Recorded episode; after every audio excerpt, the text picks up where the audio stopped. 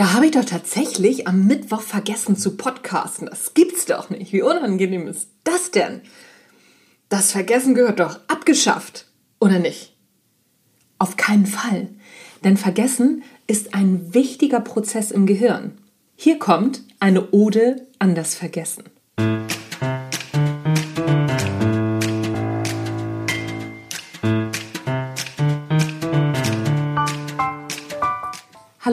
Herzlich willkommen beim Natural Leadership Podcast. Der Podcast, der dir dabei hilft, der Mensch bzw. die Führungspersönlichkeit zu werden, die du sein willst. Du bekommst innovative Ideen, praktische Tipps, jede Menge Impulse und neueste Informationen aus der Hirnforschung für deinen beruflichen Erfolg und deinen persönlichen Entwicklungsprozess. Mein Name ist Anja Niekerken und wie immer freue ich mich, dass du dabei bist.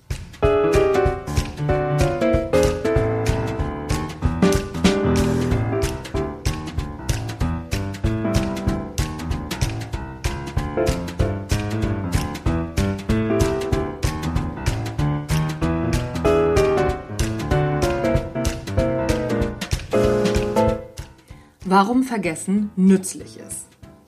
Egal ob im Job, in der Freizeit oder bei der Bewältigung der kleinen und großen Alltagsherausforderungen, Vergessen ist echt lästig. Wer hat das nicht schon mal erlebt? Er vergisst irgendwas, so zum Beispiel seine Rechnung zu bezahlen und dann wird man mit der Mahngebühr belohnt. Oder noch schlimmer, wir vergessen einen Jahrestag oder einen Geburtstag, dann würden wir uns wahrscheinlich über die drei bis vier Euro Mahngebühr noch freuen. Und im Job einen wichtigen Termin zu vergessen, ist auch jetzt nicht so richtig super. Kein Wunder, dass wir alles daran setzen, bloß nichts zu vergessen. So mit allen T Tricks und Tipps und Finden rücken wir unserem Gedächtnis zu Leibe und werden trotzdem immer wieder ausgetrickst. Tja. Ich kann gar nicht mehr zählen, wie oft ich schon einen frisch geschriebenen Einkaufszettel einfach zu Hause auf dem Esstisch habe liegen lassen. Und wie oft ich vergessen habe, die Geburtstagseinträge in meinem Kalender zu checken und damit natürlich auch den Geburtstag wieder verschwitzt habe. Aber warum ist das so? Warum vergessen wir? Das ist doch super unpraktisch. Es wäre doch viel praktischer, alles zu behalten. Oder nicht? Nee, wäre es nicht. Denn unsere Gehirnkapazität ist begrenzt und unser gesamter Wahrnehmungsapparat ist auf das Vergessen tatsächlich ausgerichtet denn wir nehmen verschiedene Sinneseindrücke, also so hören, sehen, mm, hören, sehen, riechen, fühlen, schmecken, getrennt und teilweise leicht verschoben voneinander wahr. Also ist so eine kurzfristige Speicherung notwendig, um die Sinneseindrücke wieder zu einem Gesamtbild zusammenzusetzen. Sonst wären wir nicht in der Lage, das gesprochene Wort zum Beispiel mit Lippenbewegungen und Körpersprache des Gegenübers in Bezug zu setzen. Allerdings macht es keinen Sinn, klar, diese ganz kurzfristigen Eindrücke alle zu speichern und zu behalten. Das wäre energetisch viel zu aufwendig. Es hat gar nicht so viel mit Hirnkapazität zu tun, sondern wirklich auch was mit Energieleistung. Viel zu aufwendig. Lohnt sich überhaupt nicht. Ist ja auch jetzt nicht so wesentlich, ob unser Kollege gestern Ja oder Nein gesagt hat, als wir gefragt haben, ob er auch einen Kaffee haben möchte oder wo wir vor vorgestern unser Auto geparkt haben, ist jetzt auch überhaupt nicht mehr relevant. Vor allen Dingen nicht, wenn wir seitdem ein paar Mal umgeparkt haben. Das können wir getrost vergessen.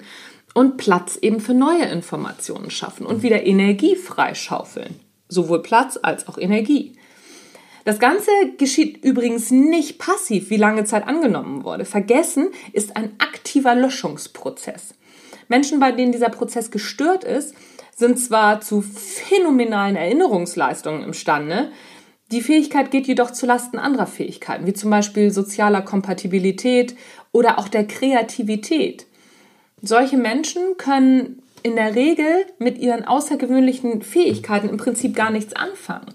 Es gibt so Savants nennt man das, so Inselbegabte, die können sich an alles erinnern, an jedes Wort, an alles. Die können aber aus diesen ganzen Erinnerungen nichts Neues zusammensetzen begrenzte Kapazität, begrenzte Energieleistung, sind dann auch meistens ein bisschen schrullig und also nicht nur so ein bisschen schrullig, sondern auch schon wirklich gestört, weil eben das Gedächtnis nicht so viel Kapazität hat, wie wir es gerne hätten. Vergessen ist die Voraussetzung dafür, sich überhaupt fokussieren zu können und unwichtige Dinge ausblenden zu können. Das gehört ganz eng zusammen. Dieses Ausblenden können und das, was wir ausblenden, brauchen wir ja auch nicht. Es ist die Basis für schnelle und präzise Informationsverarbeitung. Also ist Vergessen eine super Sache.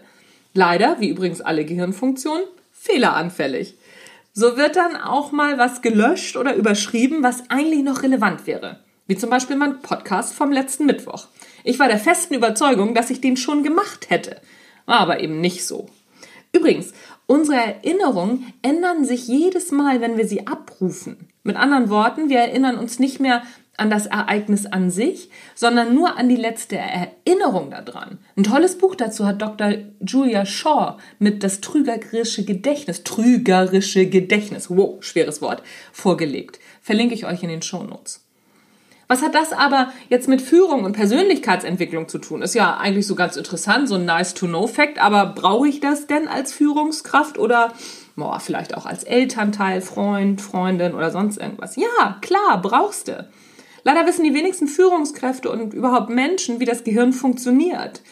Sie sind, wie ja, viele Menschen in diesem Land, der Meinung, dass Vergessen oder etwas falsch zu verstehen aus Faulheit, Dummheit oder Unachtsamkeit geschieht und damit vermeidbar wäre.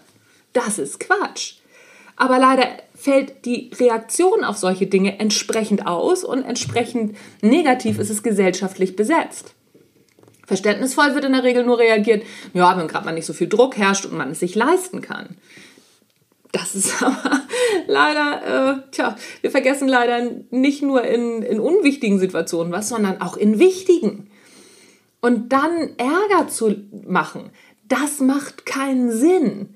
Zu gucken, wie kriege ich jetzt die Kuh vom Eis, ist viel sinnvoller. Und wie können wir beim nächsten Mal, wie können wir Mechanismen einsetzen, die das Vergessen ja erschweren? Denn es ist maximal unvorteilhaft, wenn ein Chirurg einen Wattetupfer im Bauchraum des Patienten vergisst. Passiert aber. Wenn ein Kellner mal eine Bestellung vergisst, ist das höchstens lästig. Passiert auch. Aber eben auch nicht immer. Die Luftfahrt übrigens widmet sich seit Jahren diesem Problem, dem Problem des Vergessens. Denn wenn Pilot und Copilot beispielsweise vor dem Start was vergessen, dann kann das ganz schnell ganz viele Menschenleben kosten. Also gibt es Checklisten, die abgearbeitet abge... Oh Gott, oh Gott, oh Gott, oh Gott, was für Worte habe ich denn da wieder mir in den Blogartikel geschrieben? Es gibt Checklisten, die abgearbeitet werden müssen. Das ist ein ganz normaler Vorgang, dass jedes Mal diese Checkliste abgearbeitet wird. Das ist ein großartiges Instrument, welches übrigens inzwischen auch in einigen Krankenhäusern Einzug hält und der Wahnsinn die Patientensterberate tatsächlich drastisch sinken lässt.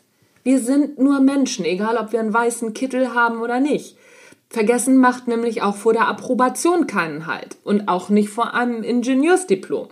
Ein Ingenieurshirn ist genauso anfällig dafür wie das Gehirn eines Fensterputzers für das Vergessen. Checklisten sind eine super Sache, genauso wie To-Do-Listen. Ich schreibe mir jetzt auf jeden Fall auf, dass ich für nächste Woche noch die neue Podcast-Folgen und Blogartikel machen muss. Letzte Woche hatte ich mir das nämlich tatsächlich nicht aufgeschrieben.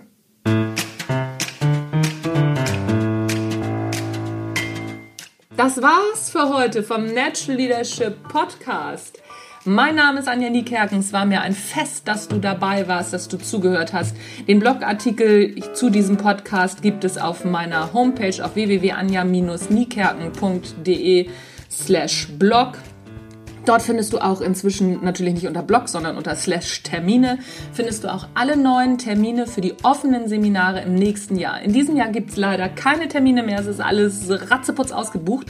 Deswegen am besten jetzt schon anmelden, dann sicherst du dir auch noch die Preise von diesem Jahr. Nächstes Jahr wird es nämlich eine Preiserhöhung geben. Und die ersten äh, Seminarplätze im Januar sind auch schon weg. Also Attacke los. Ich freue mich, wenn wir uns mal persönlich kennenlernen. Tschüss, bis zum nächsten Mal.